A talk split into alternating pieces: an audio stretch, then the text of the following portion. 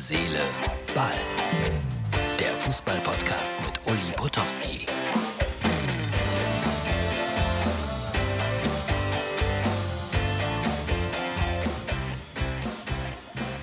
Hallo, Herz, Seele, Ball, Freunde. Da ist die nächtliche Ausgabe für den Donnerstag von Herz, Seele, Ball. Ein äh, wieder mal durchfrorener Fußballreporter. Freiburg gegen Eintracht Frankfurt 2-2 war ein gutes Spiel. Gestern hatte ich Chips, heute habe ich Müller Fruktiv zum Abendessen. Es ist ja eine Schande. Es gibt ja nichts mehr. Normalerweise würde ich jetzt mit meinem Kollegen Tom Bayer irgendwo in einem Gourmet-Restaurant sitzen und noch etwas essen. McDonalds zum Beispiel. Aber geht ja alles nicht. Hier ist ja auch Ausgangssperre ab 20 Uhr. Da muss man so einen Zettel dabei haben, dass man beruflich unterwegs ist. Sonst Geldstrafe. So, äh, war ein gutes Spiel. 2-2. Äh, aber ich wollte ein bisschen was anderes noch erzählen, bevor wir auf die Ereignisse des Tages kommen. Gestern habe ich ja erzählt, äh, dass ich in Mainz in einem, in einem Hotel war und Kartoffelchips äh, bekommen habe. Und einer meiner Stammzuschauer aus Peru, hallo Olga, der hat mir ein liebenswertes Video von seiner kleinen Tochter geschickt, die Deutsch und Spanisch spricht und die dann auch noch ein paar besondere Fragen an mich hatte. Bitte, Martin, das Kindervideo. Lieber Uli, hier sind wir. Hier ist Lima, äh, die Herzseele Ballgucker und Christa hat eine Frage an dich. Wie waren die Kartoffelchips und waren die und war die Limo lecker? Tschüss. Also, wir sind gerade ja mit dir auf dem Hotelzimmer in Mainz. Saludos aus Lima. Tschüss, ciao. Tschüss. So, ich antworte dir jetzt, äh, kleines Fräulein. Äh, die Chips waren sehr, sehr lecker. Ja, heute krieg gar nichts. Hier liegt noch eine halbe Zitrone. Bitte. Aber sonst liegt hier nichts mehr.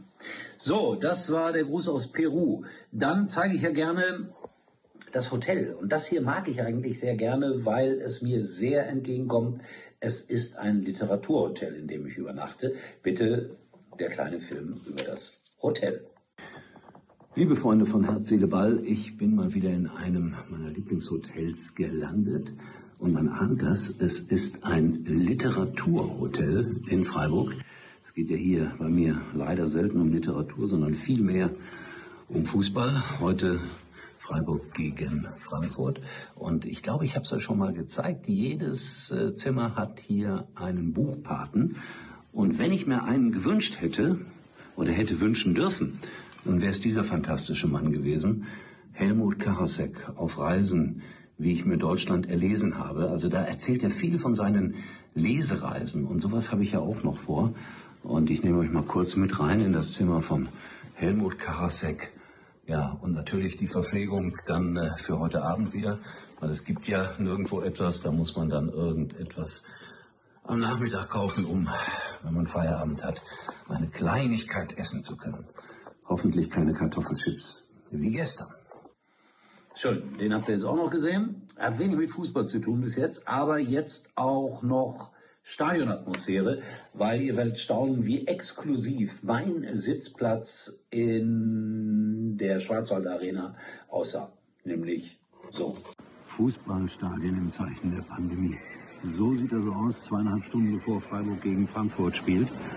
Es ist alles immer noch ein trauriges Bild. Und da dieser einsame Stuhl da, wirklich dieser einsame Stuhl, wird mein Beobachtungsplatz sein. Ganz alleine für mich. Ein privilegiertes Gefühl macht sich in mir breit. So, das waren jetzt die kleinen Insider-Geschichten, die kleinen Filme. Jetzt sprechen wir über das, was passiert ist. Wie gesagt, äh, Freiburg 2-2 gegen Frankfurt war ein gutes Spiel. Petersen kam wieder rein. Fünf Minuten hat er gebraucht und dann hat er getroffen. Das ist ja eine unfassbare Geschichte.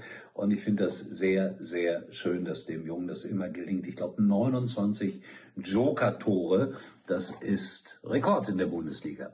Dann haben die Bayern, ich habe das gerade nur so mit einem Auge gesehen, Glück gehabt beim 1 zu 0 Erfolg über Augsburg. Bielefeld gewinnt gegen Stuttgart 3 zu 0.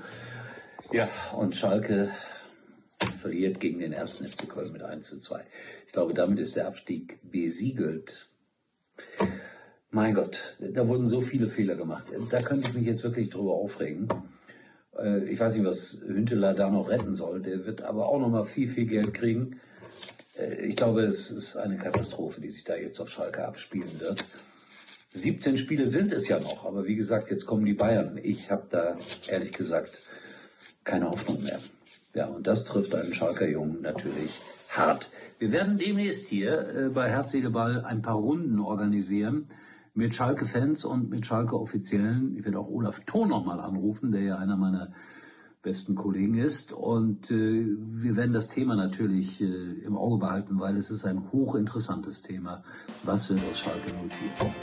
So, das war's für heute. Mit kleinen Filmen, mit Grüßen aus Peru, mit äh, Hinweisen, was ich jetzt hier noch esse oder trinke. Jetzt gucke ich noch ein bisschen zu im ZDF, was sie über Donald Trump erzählen und über Joe Biden, den neuen amerikanischen Präsidenten. Friede auf Erde. Es kommt noch ein kleiner Hinweis. Wer am Wochenende Fußball gucken will, braucht Sky. Abonniert es, bitte. Ich bin am Wochenende bei Mainz gegen RB Leipzig. In diesem Sinne, tschüss. Übrigens mal Nummer 1 in der Hitparade. Eigentlich können Sie jetzt abschalten. Mit Sky hast du alles an einem Ort. Exklusive Serien, spannende Dokus, Mediatheken und deine Lieblings-Apps wie Netflix oder The Zone. Und jetzt ganz neu.